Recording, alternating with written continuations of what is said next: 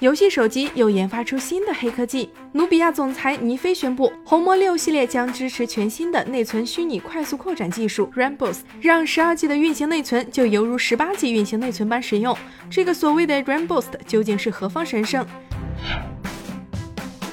其实，虚拟内存技术在计算机时代就已经得到了广泛的应用。我们最熟悉的莫过于 Windows 上的虚拟内存技术。当程序快要挤满 RAM 的时候，系统就会将部分程序划分到虚拟内存中，用电脑磁盘来接纳这些物理内存碎片。这样不仅缓解了内存不足的问题，也能够提高 RAM 的使用效率。而到了移动时代，安卓采用了类似于虚拟内存的设置。熟悉搞机的朋友一定听说过 RAM 和 Swap 这两个词汇，它们的运行机制就和 Windows 相似。当 RAM 爆满的时候，系统就会向硬盘请求额外的资源接入。在早期安卓手机内存不足的大趋势下，RAM 刷机包曾红极一时。但这并非没有代价。当 RAM 和 Swap 运行的时候，他们会拉低安卓机型的处理能力，因为虚拟内存一直会占用 CPU 和磁盘资源，降低手机的使用体验。虚拟内存技术再好，终究也是一个时代感十足的产物。实实在在提升 RAM 容量才是正道。不过，在如何管理内存这一点上，苹果与安卓、微软又有不同。安卓和微软更倾向于 RAM 爆满后再启用虚拟内存，苹果则倾向于提前将 RAM 塞满，以加速程序的响应速度。使用过 Mac 的用户都知道，哪怕你开的程序很少，系统也会占用很大一部分的内存份额。苹果还将 Mac 的这项绝技拓展到 iOS 上，相较于安卓机型，iPhone 更倾向于优先榨干现有的内存空间，这也变相带动了苹果独特的墓碑机制。因此，在内存硬件上，苹果也不惜堆料，保持着对安卓的长久优势。但还是那句话，能用硬件解决的，最好不要用软件解决。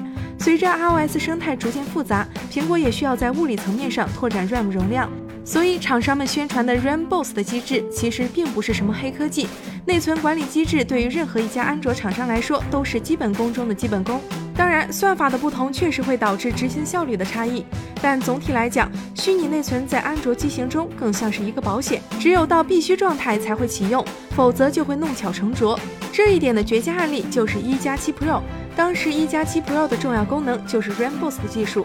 一加也宣称，十二 G 内存经过优化后可以达到十八 G 内存的效果。但最终来看，高低运存版本的体验截然不同。六 G 版本用户虽然后台留住了，但手机出现了较为严重的卡顿。十二 G 版本用户表示无压力，是因为他们本身就很难把运存用到顶。在十二 G 的大背景下，小雷可以断言，性价比旗舰的内存和管理技术已经够用。只有在游戏手机这种极为特殊的领域，RAM Boost 才会发挥它应有的效用。相较于传统手机，游戏手机从诞生之初就一直在想方设法的寻求差异化。